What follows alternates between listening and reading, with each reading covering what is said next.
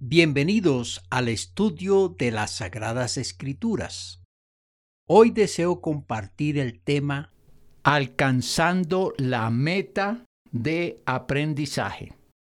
Jesucristo demuestra sus métodos de enseñanza que al evaluarlos hoy dan a entender que fue un gran maestro y esos conocimientos los transmite a los apóstoles a sus discípulos y a todos nosotros.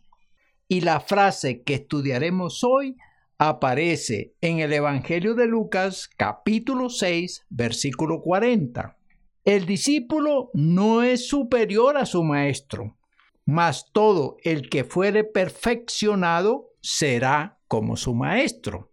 Tiene razón Jesucristo cuando plantea inicialmente que el discípulo no es superior a su maestro simplemente porque está aprendiendo. La meta de todo discípulo debe ser el aprendizaje. Veamos al gran maestro enseñando. Tomemos el Evangelio de Marcos. Les enseña a vencer las tentaciones. Capítulo 1, versículos 12 y 13.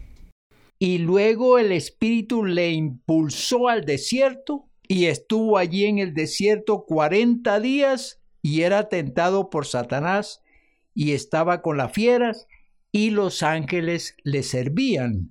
Le enseña a predicar el Evangelio. Capítulo 1, 14 y 15. Después que Juan fue encarcelado, Jesús vino a Galilea predicando el Evangelio del reino de Dios, diciendo, el tiempo se ha cumplido y el reino de Dios se ha acercado. Arrepentíos y creed en el Evangelio. Les enseña a ser discípulos. Capítulo 1 del 16 al 20. Andando junto al mar de Galilea, vio a Simón y Andrés su hermano, que echaban la red en el mar, porque eran pescadores. Y les dijo Jesús, venid en pos de mí y haré que seáis pescadores de hombres. Y dejando luego sus redes, le siguieron. Pasando de allí un poco más adelante, vio a Jacobo, hijo de Zebedeo, y a Juan, su hermano, también ellos en la barca que remendaban las redes. Y luego lo llamó y dejando a su padre Zebedeo en la barca con los jornaleros, le siguieron.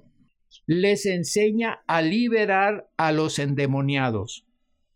Capítulo 1, versículos 23 y 26. Pero había en la sinagoga de ellos un hombre con espíritu inmundo que dio voces diciendo, Ah, ¿qué tienes con nosotros, Jesús Nazareno? ¿Has venido para destruirnos?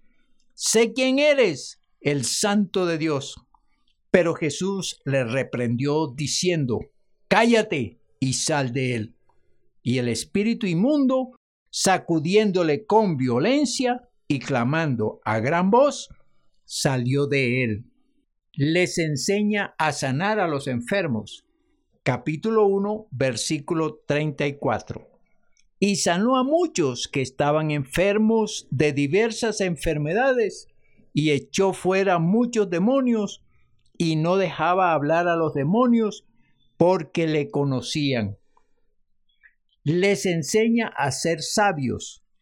Capítulo 2, versículos 21 y 22. Nadie pone remiendo de paño nuevo en vestido viejo. De otra manera, el mismo remiendo nuevo tira de lo viejo y se hace peor la ruptura.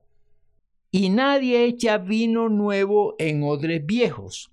De otra manera, el vino nuevo rompe los odres y el vino se derrama, y los odres se pierden. Pero el vino nuevo en odres nuevos se ha de echar. Les enseña Métodos de enseñanza. Capítulo 4, versículos 1 y 2. Otra vez comenzó Jesús a enseñar junto al mar y se reunió alrededor de él mucha gente, tanto que entrando en una barca, se sentó en ella en el mar, y toda la gente estaba en tierra junto al mar, y les enseñaba por parábolas muchas cosas, y les decía en su doctrina. Las enseñanzas de Jesús fueron para que sus discípulos aprendieran como él. Y por eso más adelante vamos a ver a los discípulos imitándolo. Veamos a Pedro. Pedro predicó como Jesús. Hechos 2, versículo 14 al 22. Sanó en el nombre de Jesucristo. Hechos 3, del 6 al 8, capítulo 9, versículo 34. Resucitó a personas.